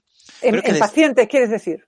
Bueno, que, el, el, el, o sea, el desarrollo de una vacuna, desde que se empieza hasta que llega al paciente, hay muchas fases. Primero están las fases preclínicas, ¿vale? De, pero, pero desarrollo de vacuna ahora mismo, en, digamos, en que estén recogidas, tenemos alrededor de unas 100, ¿de acuerdo? Pero, en, y de esas 100, en tres meses ya tenemos cinco que, sean, que, que, ya están en fase en pacientes, que ya están en fase 1. ¿vale? Eso, ya te os digo, os digo, yo, eso es una barbaridad. O sea, de, de cómo, de cómo va. En tres meses, ¿eh? Eso, de, si, si, tenemos en cuenta que el genoma del, del, en este caso, que el genoma del virus no, lo conocemos el 10 de enero, que a 19 de abril ya tengamos cinco, en este caso, como os podéis imaginar, cinco compañías super potentes que ya tienen en fase, ahora mismo están, de hecho consultaba ya, están en fase de reclutamiento ya, empezando a probar en pacientes, la verdad que es apabullante, ¿no? Uh -huh. eh, sí. Y, sí. No, sigue Marco, sigue, sigue. Sí, ya, ya termino. De esas que hay, de, después, lo bueno de eso es que dentro de esas 100 que están en marcha, e incluso dentro de esas 5 que ya están, se están utilizando diferentes abordajes, ¿no? Porque hay muchos. Eh, está desde el típico, la vacuna que es básicamente virus atenuado que te pueden inyectar, hasta la vacuna que básicamente son trozos de, pequeños trozos del virus, de, esa proteína espiga, ¿vale? Que se inyecta a un paciente para que se desarrollen anticuerpos, hasta alguna de las más novedosas, que de hecho hay una que es la primera vez que se utiliza, que se utilizan, básicamente se inyectan RNA mensajero a los propios pacientes, ¿vale?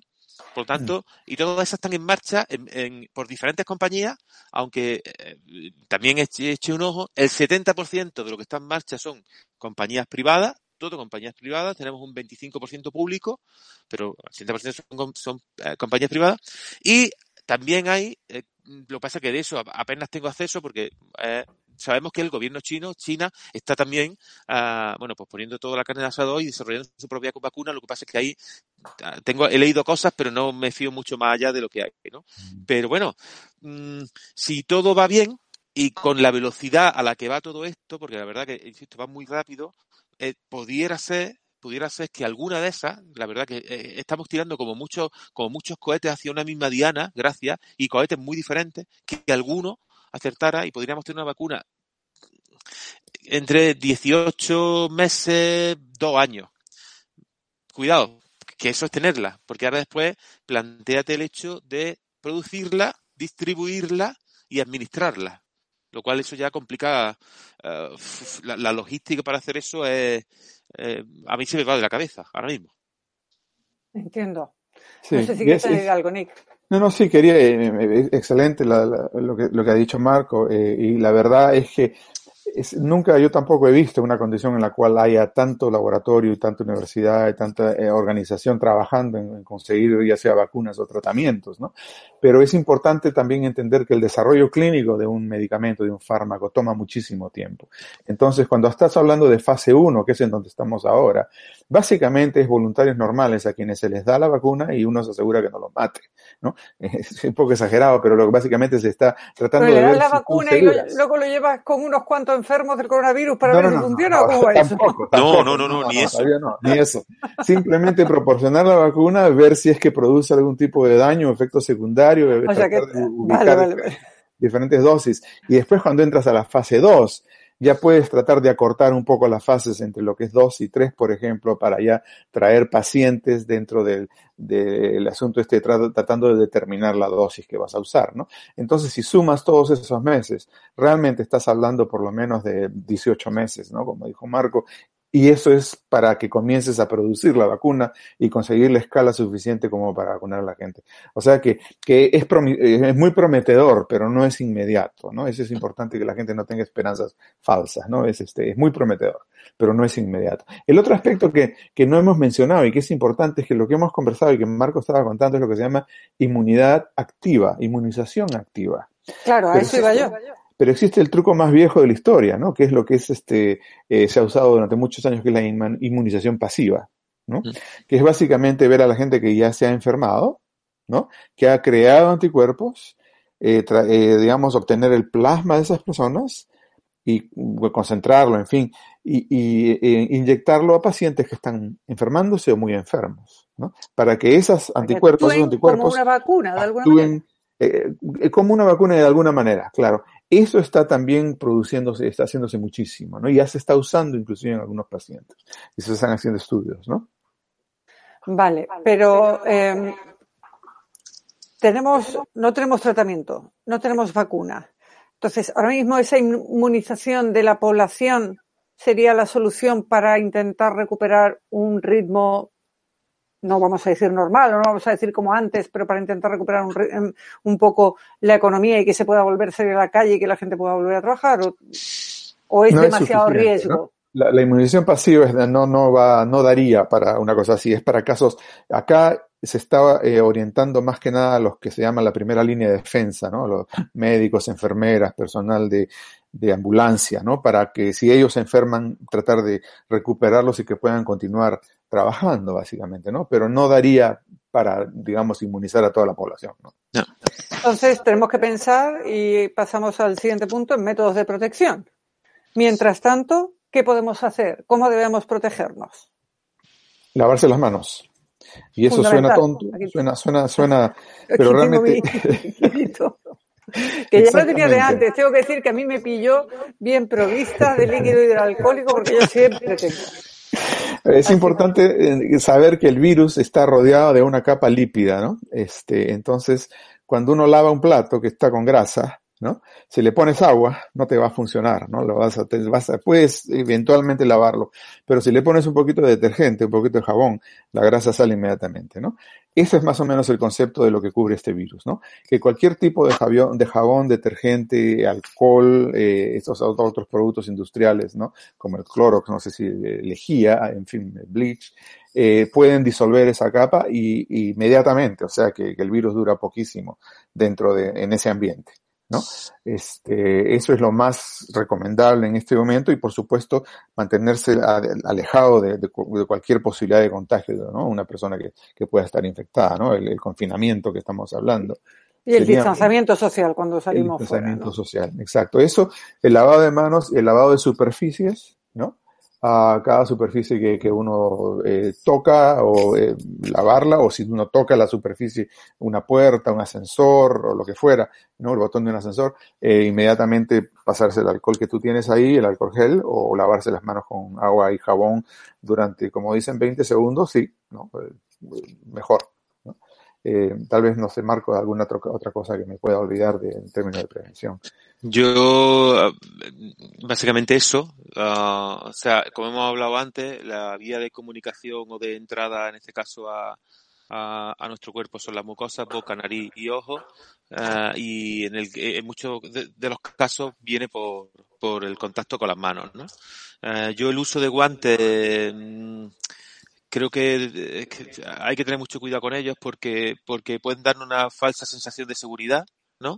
Muchas veces veo ahora cuando salgo a, a, comprar y eso a la gente usando guantes y tal, pero al mismo tiempo cogen, sacan el móvil, tocan el móvil, eh, se tocan la cara. Eh, entonces, lo de los guantes yo eh, creo que hay que tener mucho cuidado porque si nos hacemos, insisto, si nos hacemos a, y entendemos que la piel no la van a atravesar, ¿vale? O sea que en principio no tendremos que tener ningún problema, pero, entonces, lo de los guantes, vamos a intentar, yo creo que no, no sé si es muy recomendable. Yo lo que sí, por lo tanto, pero sí muy importante lavarse las manos. El, el hidroalcohol o, lo, o, las soluciones alcohólicas son algo que debe de ser, eh, ¿cómo se dice?, mm, de uso esporádico, en el sentido en que nos pille en la calle o nos pille, claro. ¿no? Y, ¿Vale? Uh -huh. Pero uh -huh. funciona funciona muchísimo mejor en este claro, caso. Si estamos el, en, casa, el claro, agua con jabón, el, claro. El, pero si salimos a la calle, porque por ejemplo, lo que, lo que decía, y no, aunque, mm, por ejemplo, yo, si salgo a pasear a, a Ava, pues no llevo guantes porque no interactúo con nadie, ¿no? Las calles están vacías. Pero claro, ya si voy al supermercado, ya sí me suelo poner guantes. Y además, sí. Eh, aquí en los supermercados se están entregando unos guantes adicionales. Pero, por ejemplo, pues me, me preocupa eso, que si toco un ascensor o sin querer toco una barandilla o lo que sea, yo llevo encima solución hidroalcohólica, incluso encima los guantes, pues me es, vuelvo a echar, ¿no?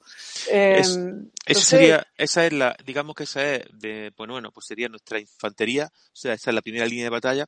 Y para mí la segunda, eh, que, que en este caso, eh, sí, en nuestro país, -huh. yo no lo he entendido, no lo he entendido nunca, nunca lo entendí.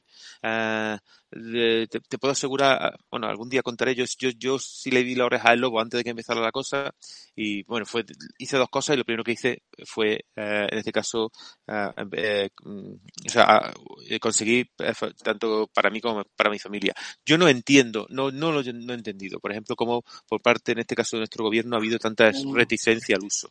la única explicación que le encuentro, no, porque no encuentro otra, es el, el, el, de desabastecimiento y el hecho de que no había para todo. Y entonces, bueno, pues mandar un mensaje de que eran útiles, eh, a lo mejor hubiera sido contraproducente, ¿no? Pero está más que demostrado, bueno, o sea, más que demostrado que, que para este virus y para otros muy similares, ¿no? El que son una barrera fundamental para sobre todo el contagio, en este caso, mm, para impedir el contagio de las personas que, que, ya son portadoras, o sea, que ya están infectadas, ¿no? Uh -huh, Por lo claro. tanto, más que la protección, la, la, protección nuestra propia. Casi todos los países que han tenido una respuesta importante al coronavirus son países que ya tienen un uso de las mascarillas en su cultura como, como algo normal, ¿no? Eh, yo creo que sería para, creo que a, ahora mismo y con la situación que tenemos es, es, de hecho, yo creo que el gobierno en, este caso en España lo hará de uso obligatorio. Uh, básicamente para contener, la, porque es que el virus se transmite por las partículas, por los aerosoles, las gotas que soltamos, básicamente que nosotros emitimos al hablar y al respirar. Esa es su, forma de transmisión. Mm, no se falta más que explicar. O sea, si es que creo que se entiende fácilmente. Si ponemos una barrera. Yo creo, que, yo, yo, creo que hay una manera muy, muy de verlo, sobre todo ahora que los jóvenes hablan como si llevaran una tostada de pan, como decimos aquí, mm. que se estén un ratito así hablando y vean cómo se queda el teléfono de gotitas. Mm. Porque a mí me pasa, por ejemplo, cuando yo tengo el iPad en clase, el iPad del pobrecito mío queda hecho como si hubiera llovido sobre él, ¿no? Y esa es la, la manera de verlo. Hay dos medidas más que yo voy a comentar eh, que, no, que yo creo que también forman parte de otras culturas, pero no tanto en España. Yo creo que en Estados Unidos también más y, y, y en el norte de Europa también. Algo que yo hago, por ejemplo, también es eh, cuando vengo de la calle, yo ahora tengo, en mi entrada tengo eh, un frufru desinfectante, un spray desinfectante y lo cojo con la mano, lo echo en el felpudo de fuera y me, y me limpio bien los pies. Y por supuesto esos zapatos no entran ya al interior de la casa. Que aquí sí había mucha costumbre de andar con zapatos en casa y la hay, y estamos un poco adquiriendo esa costumbre de descalzarnos al entrar y dejar esos zapatos eh, fuera. ¿Eso estoy yo un poco exagerado o, o, es otra de las medidas que podemos tomar? Eh, yo diría que sí. acá en Estados Unidos es muy común que los zapatos quedan en la puerta, ¿no? Eh, entonces, este, eh, pero no está de más, no está de más realmente dependiendo de donde uno ha estado, ¿no? El, el desinfectar. En la calle, lo normal. La, Exacto, ¿no? No, afortunadamente yo no soy personal sanitario, no, no, no estoy en hospitales ni, ni nada. Ah, y otra cosa muy importante para los que tenemos eh, peludos.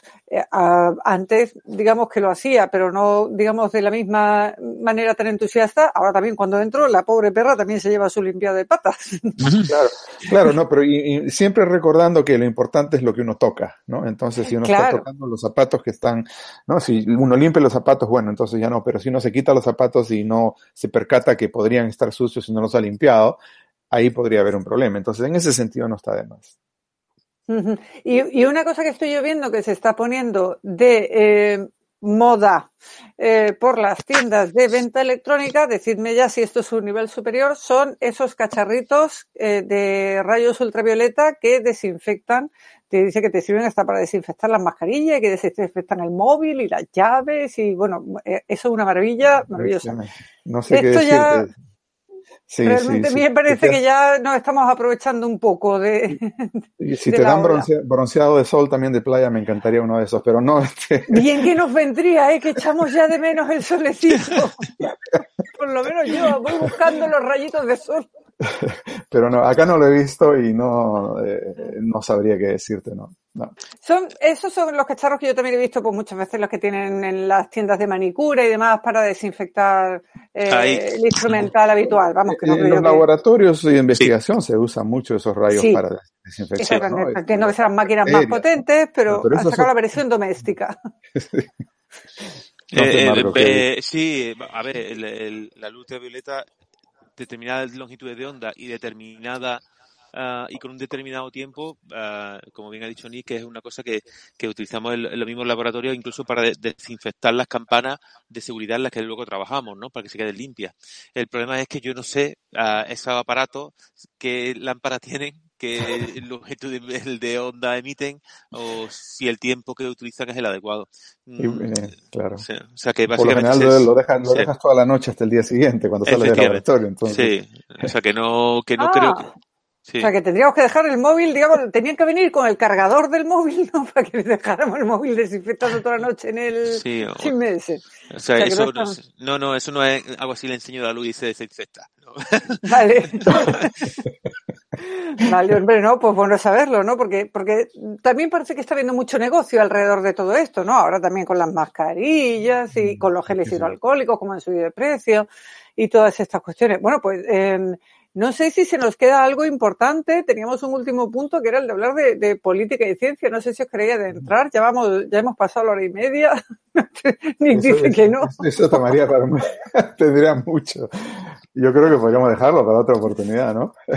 Pues, eh, pues yo pienso que sí, porque nos hemos ido a la hora y media. Eh, no sé si de lo que sí hemos hablado queréis eh, añadir algo. Pensáis que se nos ha quedado. Yo creo que a mí me habéis aclarado muchas cosas y, no, y, y sí, os lo sí. agradezco. Porque no, encantado de mucha preocupación, ¿no? eh, me, encantó tener la oportunidad de conversar de nuevo sobre esto y yo creo que hemos cubierto muchísimos tópicos, ¿no? Importantes, ¿no? Este, Marco eh, estará de acuerdo conmigo, entonces yo creo que va a ser de mucha información, me da la impresión. Sobre todo sin ningún tipo de sesgo ideológico, ni en pensar que haya ningún tipo de conspiración judeo-masónica, como decimos aquí en España muchas veces, ¿no? Eh, sino de que, bueno, pues estos son los hechos y esta es la situación actual y, bueno, yo por, por terminar un, un, poco, ¿cuál es el futuro más inmediato? ¿Cuánto tiempo pensáis que nos puede quedar para recuperar la normalidad, para que podamos salir otra vez a tomar una cervecita en la calle? Yo creo que va a depender mucho, como te digo, acá tenemos 50 países, 50 estados, básicamente. Eh, cada uno es completamente diferente. Si estás en el medio del país en donde hay mucha agricultura, los pueblos son más separados, pero aún así estás teniendo los casos. Eh, eh, veía yo hoy día que Suecia tenía, ¿cuánto? 12 millones de habitantes en 150 mil millas cuadradas mientras que Nueva York tenía 8 millones en 400 millas cuadradas. Entonces, existe pues una, una diferencia grande, ¿no? En, en, en, términos de lo que uno puede hacer en donde la densidad poblacional es muy grande, eh, comparado con lugares donde tienes mucho espacio y no tienes este, ese tipo de problema. Así que acá, eh, la gente está preocupada de una segunda onda en mm. el otoño. Este, pero hay mucha presión para tratar de liberalizar esto del distanciamiento físico, distanciamiento social. Ah, así que espero que, pero los gobernadores, por suerte, en muchos estados, que son los que están ahora mandando básicamente, eh, están tomando todas las precauciones y están tratando de, de resistir esta, este impulso de abrir la, eh, la, economía. Obviamente se necesitará en algún momento, no hay ninguna duda, pero no abrirla antes de que sea apropiado, ¿no? Entonces, no se sabe qué es peor, ¿no? Al final. Claro, claro. Entonces estamos hablando de meses, ¿no? Estamos hablando de meses, probablemente, qué sé yo, dos, tres, cuatro meses más. Eh, sería lógico entonces que se hiciera por zonas, porque aquí también estamos viendo eso, que hay pueblos que eh, tienen una persona o ninguna, incluso aquí hay algunos pueblos que han conseguido librarse y dicen, bueno, pues no tiene sentido que aquí esté todo cerrado si nos mantenemos cerrados y al menos la economía del pueblo puede salir adelante o de una pequeña ciudad. ¿no? Por zonas lógico. Y, por etapas, por zonas y por cada zona tendría una etapa diferente dependiendo de dónde están dentro de su de su eh, epidemia, ¿no? Eh, pero de nuevo la importancia de los, las pruebas. sí, hay, claro. En este momento no, no sabemos. No, no, sabemos. Y yo he hecho un ejercicio muy interesante que lo vi, eh, ustedes han escuchado de Rachel Maddow, obviamente, en, en, en la televisión acá norteamericana, que es agarrar un mapa de Estados Unidos, eh, poner el dedo a ciegas y ver dónde cae, eh, ver el nombre de ese condado y buscarlo en Google y buscar el diario de ese condado, ¿no? El, eh, y todos los que he encontrado yo tienen casos. ¿no? Así sea un condado pequeño, tiene tres, cuatro casos, todos están reportando, ¿no? Entonces, esto está en todos sitios. Entonces, va, sin tener los tests adecuados, va a ser muy difícil saber lo que se viene, ¿no? Um, uh, yo el, hace unos días, el viernes, creo que fue el jueves, uh, tuve la, la, suerte de coincidir con, en este caso con mis compañeros clínicos y si bien se les veía una cara un poco más, ¿cómo se dice?, relajada, ¿no? Porque notaban y, y así me lo comunicaban que había pasado, digamos, la, primera ola, ¿no? Sí, sí, sí, sí le noté, noté preocupado y, y, y, se lo decía, y digo, este, digo, aunque os veo más, más relajado, seguí estando preocupado, noto, y claro, y básicamente están muy preocupados por qué va a ocurrir ahora. ¿no? O sea, todo ese esfuerzo, todo ese, eh, todo eso que se ha hecho hasta ahora no puede quedar en balda. Hay que tener muchísimo, muchísimo cuidado en cómo va a ser la vuelta. En, eh, no, no, podemos, entiendo eh, perfectamente la presión económica que tenemos todos, todos, y cuando digo todos somos todos, eh, mundialmente, por recuperar la normalidad. Pero, pero eso, eso no se puede, o sea, no podemos recuperar la normalidad a cualquier precio. Uh. Solo se puede hacer eh, con mucho cuidado, eh, teniendo en cuenta eh, muchos factores eh, y el hecho, como hemos dicho antes, el hecho de que, pues, mira, el hecho de que, el que un pueblo no haya reportado casos no significa que no los tenga. Claro, eh, por lo que venimos diciendo, porque puede haber alguna sintomática. claro, o muchos, ¿vale? Entonces, eh, volvemos un poco a lo que decíamos antes y a lo que acaba de decir Nick. aquí tenemos que intentar hacer una combinación de cosas que básicamente es la combinación de, que básicamente es intentar, el símil del iceberg lo hemos utilizado todo, pero hoy no, hoy creo que no ha salido. Mm, eh, yo, de hecho, este símil yo ya lo, puse antes que empezáramos, en este caso charlando con mi compañero de microbiología del hospital. Lo que estamos viendo, no, que no nos no equivoquemos, es minúsculo. O sea, minúsculo con lo que en realidad es esta, esta pandemia el número de casos, tanto de, sobre todo y especialmente en casos ah, de personas que han sido contagiadas. Estamos viendo nada. Eh, imaginaros la punta pequeña del ICB, lo de abajo es enorme. Eso no es malo. Insisto, no es malo en el sentido porque, porque eh, me está diciendo que seguramente este virus no es tan, no es tan agresivo, porque en realidad, como lo otro no lo veo, pero para poder continuar, tenemos que tener la fotografía de, de ese ICB lo más correcta posible y lo más grande posible. Y si tuviéramos la suerte, y si hay que hacer, muchas veces yo puedo entender que pensar que analizar a toda una población es una barbaridad y que eso no es posible y que económicamente no es viable. Mm, ah, bueno, recapacitemos, a lo mejor es, es peor que dentro de dos meses volvamos a tener que confinarnos otra vez, económicamente que a lo mejor la, inversión en hacer test y en, y en, y en hacer una, una, epidemiología correcta de la población, esa inversión nos sale barata. Uh, claro. Sí, aquí, aquí podríamos entrar también a hablar de.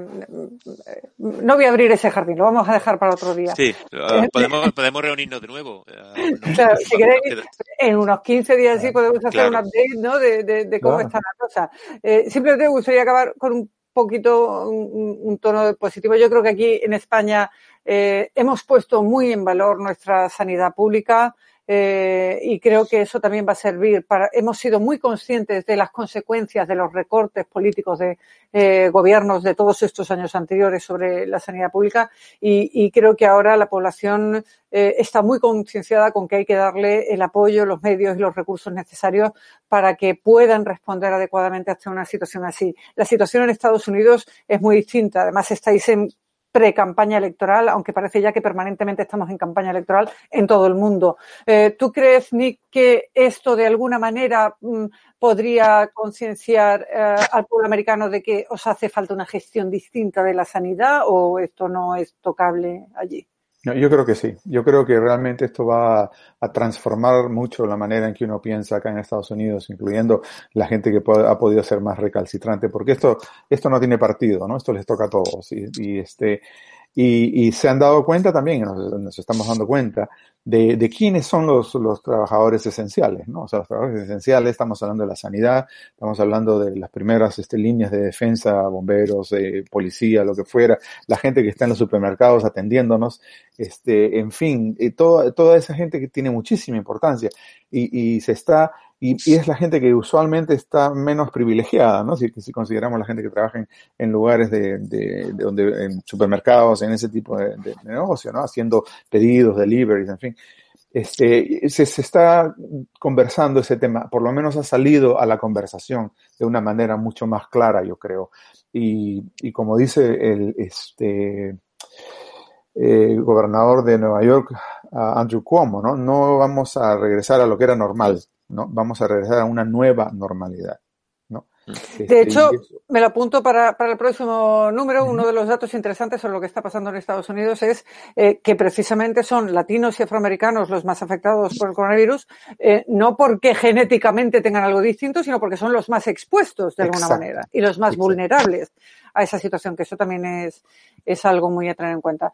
Bueno, pues eh, daros las gracias por esta eh, hora y media, casi dos horas nos vamos a ir tan interesantes.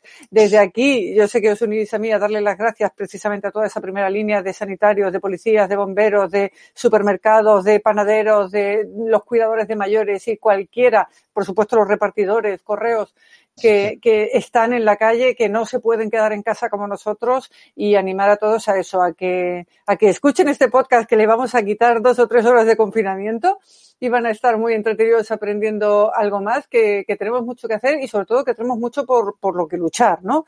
Y para, para salir adelante. Y os dejo un último turno de palabra también para que os despidáis hasta el próximo. Esperemos que no pasen 10 años. No, no, muchísimas gracias por la oportunidad. Esperemos que no. Este, pero dicho de paso, te contaré que es el reestreno del Estudio Z, que no lo usábamos hace mucho tiempo. ¡Qué maravilla! y muchísimas gracias este, a, a, ambos, ¿no? Y será hasta la próxima entonces. Eh, desde el estudio, no sé cómo se llama tu estudio, Marco. Uh, estoy, estoy en la habitación de mi hijo, o sea. lo podemos, lo podemos ba bautizar como el estudio de cascada de las, ¿cómo se llama eso? La cascada de las citoquinas.